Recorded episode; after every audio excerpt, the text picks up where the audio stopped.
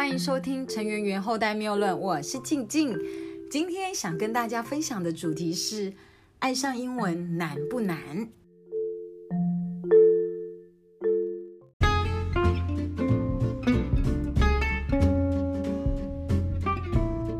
今天啊，我看到脸书的回顾，让我想起了几年前。我这个自己也算是大孩子的人呢，带着十多个小孩子远赴马来西亚参加一个由青商会来承办的一个国际交流的短期活动。那么能够做这件事情呢，除了我有时间以及我有意愿去付出以外，还有一个相对的能力，是因为我有基本的英文协助能力。我自己也想要通过国际任务的服务机会，再次训练自己的口语与表达能力。因为语言这种东西是要有环境，也要有对象去让你练习的。所以喜欢英文跟训练英文，你也要必须要时常的找出这样的一个机会去挑战。不然，以台湾的这个刻板式的教育，你会喜欢上英文，真的有那么那么点难。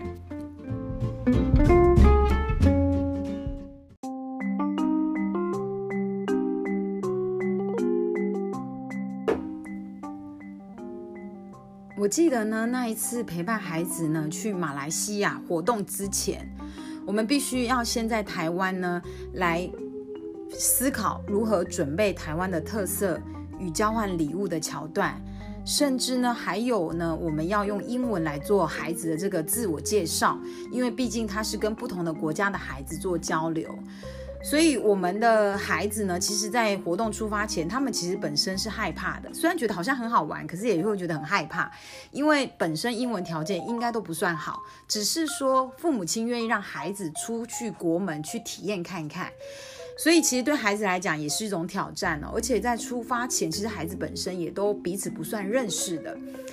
只是呢，短短的国际旅行的这个交换活动呢，这么的七八天，台湾的孩子很快就会意识到，要跟世界交朋友的话，英文是很根本的能力。因为我们在这个马来西亚的活动当中呢，其实有很多的孩国家的孩子，他本身的母语就是英文，所以相较之下，台湾人在跟很多东南亚的孩子做交流的时候，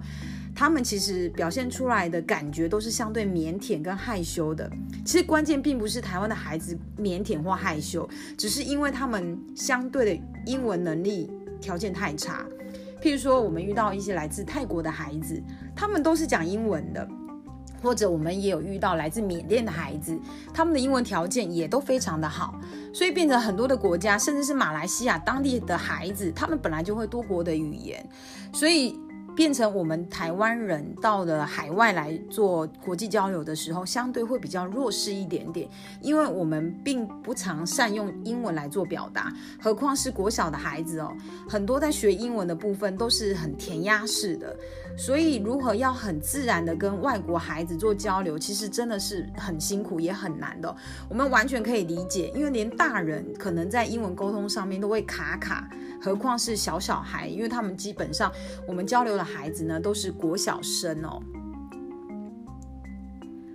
那么我都说呢，可以参与这些国际交流，孩子真的是相对算是幸福的。因为呢，在这个阶段，在小学生的时候就可以参与国际的交流哦，打开这个外语的这个视野，其实是真的是很珍贵，也非常幸运的。因为如果你从小就不喜欢英文，到大了你都没有机会去接触国外的话，你可能一辈子英文就是讨厌的。但如果你在小孩子的阶段，你就发现英文有趣了，那么未来其实孩子的英文进步空间是可以非常的大的。所以很多人都说啊，他的孩子就是讨厌英文，而且。英文也都学不来，哪怕去补习啦，或者是请家教，成绩也是很糟糕。其实关键只是因为他们不知道为什么我要学英文，为什么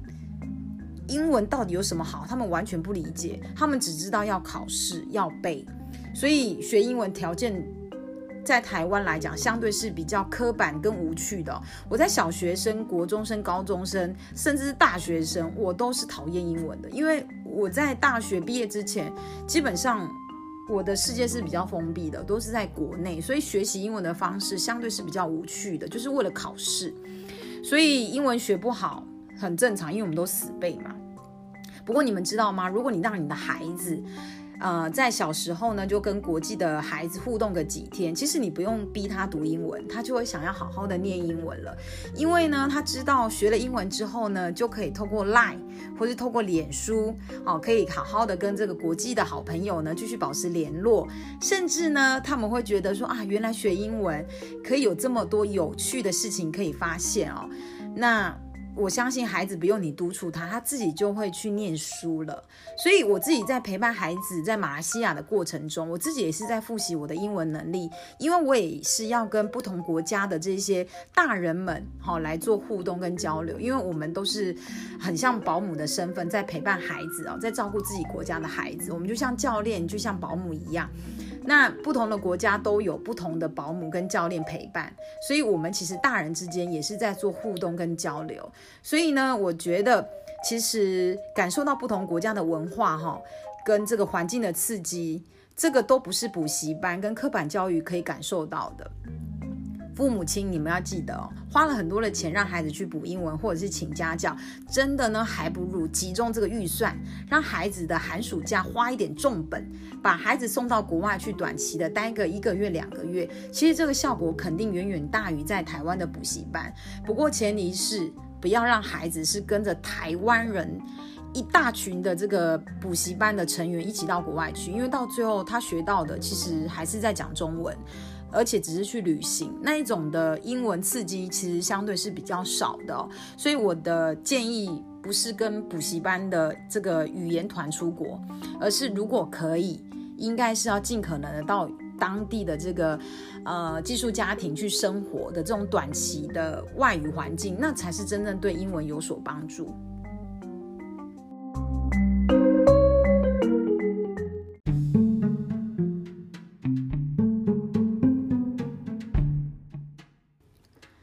其实呢，学第二语言哦，本身真的要觉得它有趣，或者是要真的要有目的。如果单纯真的只是为了应付学校的考试，其实学语言是一件很痛苦的事。我也曾经很讨厌英文，也读不来英文，因为我都是死背。不过自从我到国外去游学之后，真的不用任何人督促我，我自己就会反复的进修。虽然到现在我的英文程度也并不是说很好，而且会卡卡的。但是还是有一些基本的一些呃，在国外的适应的条件，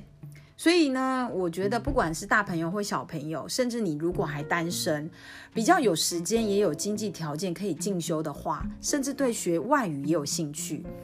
其实啊，不妨在疫情解封之后呢，给自己一到三个月的长假。到海外去读语言学校，感受一下国际视野，也可以顺便交交一些海外的好朋友。我觉得它会是你一辈子很珍贵的回忆，这不是用钱买得到的。菲律宾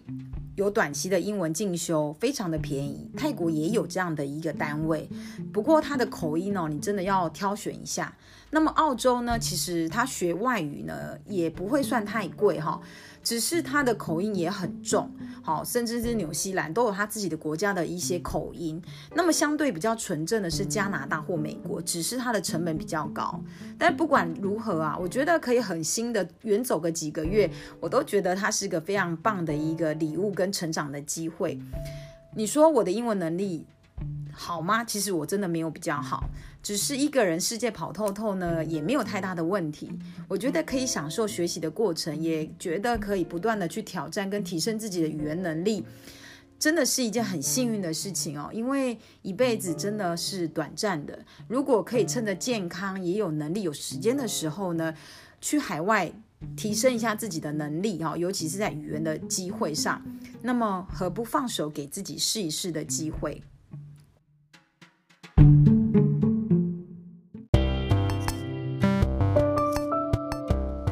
说学英文很难吗？其实真的只是要环境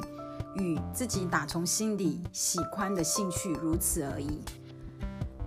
静静并没有特别的有环境，只是我让自己投入到一个新的环境去感受它的真实，然后呢再带回自己一辈子的兴趣培养，如此而已。如果你觉得今天的分享有帮到你，请你给我一个关注。如果你觉得有收获，也愿意帮助更多的好朋友，请你动动你的小手，帮忙我转分享。静静也有一个粉丝页在脸书上，叫做陈圆圆后代谬论。也欢迎大家可以来追踪、来关注我。很开心这个时间跟大家在空中相会。